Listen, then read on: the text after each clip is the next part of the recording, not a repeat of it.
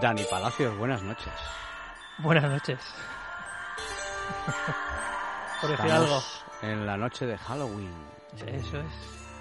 Mira que me gusta a mí poco Halloween. Yo soy más de Don Juan y Doña Inés, pero y de los huesos de santo. Pero bueno, chico, se ha impuesto. La verdad es que se ha impuesto esto del, ¿Qué le vamos a hacer? Esto del Halloween. es una tradición pagana que hemos adoptado aquí Sí. en España. Truco o trato. Truco, tru- truco trato. Los, los, los niños están por las calles disfrazados pidiendo caramelos, algo que yo- antes no se veía, pero ahora ya llevamos como 10 o 12 años que es que... Yo cuando era chico te ibas a pedir a una casa de caramelos y te daban un, un guantazo. Decían, niña, anda, venga, eh, niña. Tú espérate a Navidad que viene el aguinaldo, que ahí sí que es lo que hay que pedir. El aguinaldo sí se pedía, mira. Claro, el claro. aguinaldo sí, el aguinaldo Eso sí se pedía, es verdad. Bueno, pues como estamos en 31 de octubre, Noche de Brujas, Halloween, pues hoy me va a salir del tono cultureta de recomendar películas y documentales y cosas así. ¿Sí?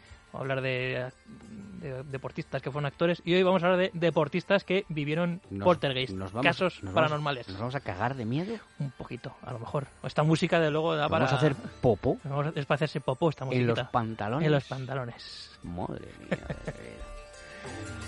Tú mismo. Bueno, pues empezamos con Manuel Almunia. ¿Te acuerdas de Manuel Almunia? Ponía el portero del... El portero que fue portero del Arsenal. del Arsenal, sí. Llegó a- llegó final- Almunia. Llegó a, final, llegó a jugar la final contra el Barça en 2006 por la expulsi- la expulsión de Ches Lehmann en, de, de- de Lehmann sí, en, sí, sí, en la, primera parte y buen acabó. portero, buen portero. Era muy buen portero. Y buen tío. Y buena persona, efectivamente. Pues eh, Manuel Almunia tiene un caso paranormal en Londres. Pues- En sus, prim- su- sus- sus primeras temporadas, su primera época en el, en, eh, en el Arsenal, cuando se fue a vivir eh, con su mujer a Abbots Langley. Sí, sí, sí. Y de repente, desde el primer día empezaron a ocurrir eh, pues, los típicos poltergeist, sucesos paranormales en tu casa, es decir, se, se encienden y se apagan las No, En luces. mi casa no pasa eso. Bueno, esas casas de que, encantadas. que Gracias a Dios. Se encendía la cadena, se ponía la música sola, eh, Bueno, se oían Si sonidos... se enciende la cadena y, Esto es lo y que me- aparece el radio, pero como aparezca la SER, entonces sí que me pego un susto de muerte. Se eh, escuchaban sonidos de cadenas arrastrándose por el suelo, eso ya daba un poquito más de miedito, hasta que el, el punto álgido que ya no soportaron más fue cuando de repente su mujer, su mujer Ana creo que se llamaba, eh, se despertó por la noche y vio sentado al borde de la cama a un monje con un candil. Ah, Arsène Wenger. Eso sí que da miedo. Pegó un grito, despertó a Manuel Almunia que, que no entendía nada y por lo visto las visiones fantasmagóricas eh, continuaron. Lo veían incluso reflejado en el cristal del espejo del cuarto de baño. Una figura pues con, con una capucha, con un candil, que no se le veía la cara, que era bastante recurrente y, se, y solía vérselo eh, esto acompañado de fenómenos, fenómenos paranormales. Y salieron echando leches de allí. Eh, salieron echando lechos, obviamente. Eh, Lo comentaron con los vecinos y los vecinos decían, pues sí, efectivamente, como diciendo, pues sí, nosotros también lo vivimos, es algo habitual, ya desde que nos vinimos aquí a vivir, eh, sabemos que estos sucesos existen y convivimos con ellos. Y es que al parecer ese edificio eh, residencial estaba construido sobre un antiguo hospital psiquiátrico. eh, se derrumbó y sobre ese antiguo hospital psiquiátrico pues eh, se construyó estas, estas viviendas y arrastrando pues eh, esos fenómenos paranormales, esa leyenda negra que había relacionado con el hospital. ¿Está dado miedito, te ha dado cosita o no está mal? me está recordando a una, al gran eh, Antonio José Ales, que en paz descanse, que hacía unos, unos programas de terror nocturno en la SER cuando yo era un crío, que luego yo tuve el privilegio de conocerle y le decía, Antonio, ponme esa voz que ponías. Y me ponía una voz allí y luego no dormía por la noche. Claro. Sí, no, estos programas de radio, yo me acuerdo que hace años Iker Jiménez en Milenio 3 de la SER eran programas muy muy buenos. Dicen de cuarto milenio, pero Milenio 3, el programa de radio era, era espectacular. Yo que volvía muchos sábados por la noche de trabajar, El iba en el coche profesor y me lo Argumosa. ponía. me- oh, ¿Te acuerdas del profesor Argumosa? Que en paz descanse también. Germán, ¿Era Germán Argumosa? y bueno, puede ser. no y por supuesto el pionero, Jiménez del Oso, uno de los pioneros. Jiménez del Oso. Enorme. JJ Benítez. JJ Benítez. Y ahora Dani Palacios. Bueno, vamos a hablar de un caso de, relacionado con Zinedine Zidane. Zinedine Zidane, no sé, si te- no sé si recuerdas, hubo una cierta polémica allá por el 2005 cuando decidió volver a la selección francesa de fútbol después de haberlo, de haberlo dejado. Me acuerdo. ¿Y re- y recuerdas lo que, lo que pasó, las declaraciones que hizo a France Football? Sí, que se le, que se le había parecido... ¿Quién? No sé, nunca llegó a decirlo. y Fue como una, una presencia, venía desde muy lejos. Sí. eh, a las 3 de la mañana, que es una hora, una hora mágica, es como la hora bruja, la- los sucesos paranormales suelen ocurrir a las 3 de la mañana, o eso es lo que dicen, o sea, es la hora del diablo, eso es lo que, es lo que dicen. Y a él se le pareció un, como una un- algo, dice literalmente, eh, eh, me despertó y de repente entonces hablé con alguien, pero esto no lo sabe nadie, no se lo contó a nadie, no lo sabe ni su mujer. Esa persona existe, pero viene de muy lejos. Y allí durante las horas que siguieron yo estaba solo con él y en mi casa. Y he tomado la decisión de volver esta, esta presencia, que nunca lo dijo, pero era como algo sobrenatural, algo místico, con la que estuvo durante muchísimas horas hablando a la madrugada, le convenció. Karen Eh, B, era Karen Era B. Karen B. El caso es que luego eh, en, en Francia no, no se lo tomaron a mano, no, le- no le incidieron mucho, no preguntaron mucho sobre qué era esa presencia, qué, con qué, qué fue ese ente que le convenció a volver a la selección. Pero cuando llegó a España, cuando llegó a iniciar la temporada con el Real Madrid, le preguntaron mucho sobre ese tema, no sé si se lo tomarían un poquito a pitorreo, y él se enfadó bastante, hasta que al final ya le quitó importancia y dijo que no, que le, que le habían convencido era su hermano. Pero el- las primeras declaraciones y los primeros días se quedó como el aire místico de que un fantasma Es que es un poco había místico. convencido... a- Sí, Zidane tiene un Zidane, aire... Este, el ayudante este negrito que tenía, este, exactamente cuál era su misión ahí. Al chamán. Era, pues efectivamente, yo creo que ponía velas negras Velas a los demás, o arrojaba maldiciones, o- oye, y al Madrid no le fue mal con eso. No, no le fue mal, no le fue mal, no le Claro. fue mal.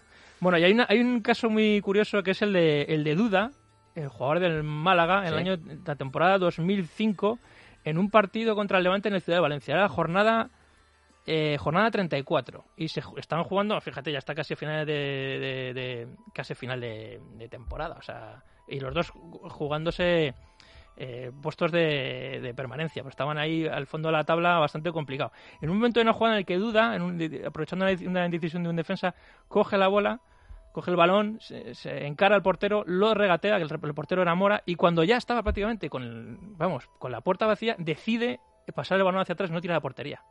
Una ocasión manifiesta de gol que decide no aprovecharla. Entonces, al final del partido le preguntaron por esa jugada. Oye, eh, duda, ¿por qué no tiraste a portería? Estaba solo. Y dijo, he visto un fantasma. Fue literal, he visto un fantasma. Un Durante- fantasma que le decía que no tirara. A los pocos días le volvieron a preguntar otra vez por la misma jugada y dice, se me cruzó, se me cruzó alguien por delante, se me cruzó una persona, por-". y si tú ves las, las imágenes y no hay nadie delante, nadie se cruza delante, él.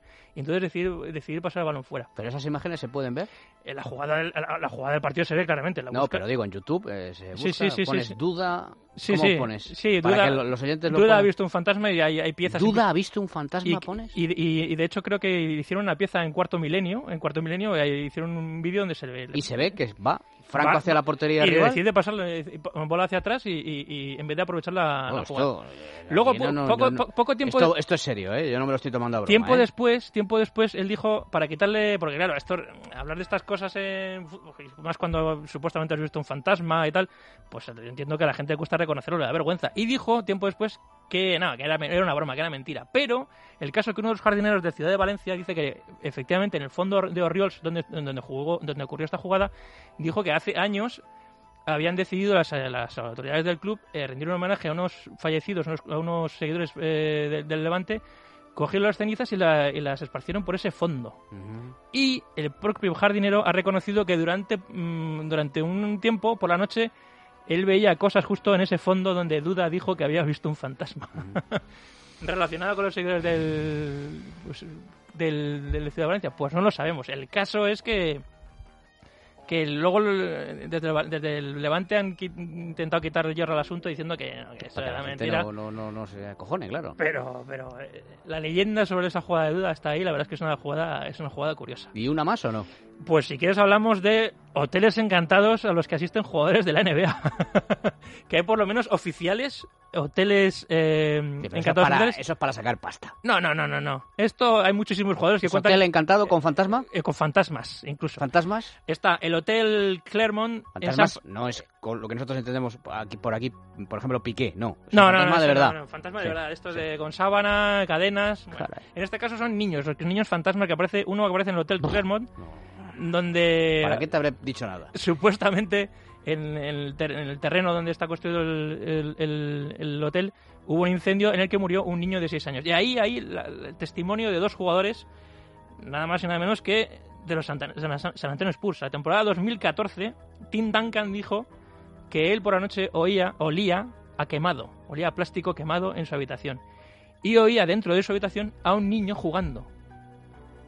Y lo oía como si dentro de su habitación hubiese un niño que estuviese jugando. En gritos, eh, correteos, se levantaba y nada. Y luego por el pasillo, salía a la puerta, abría la puerta y nada. Incluso salía a la puerta, salía de su, de su habitación, intentaba entrar y ya no podía entrar porque la, llave electrónica, esta la típica tarjeta, no le respondía. Eso a él y a, un jugador, ya un jugador, a otro compañero suyo, ellos han dicho que efectivamente oían siempre voces de niños jugando, no no en el en el pasillo, sino dentro de su habitación. Y hay otro más, otro hotel en, Oklahoma, que ese sí que es el hotel encantado por referencia, que han, han, habido testimonio de muchísimos, muchísimos jugadores.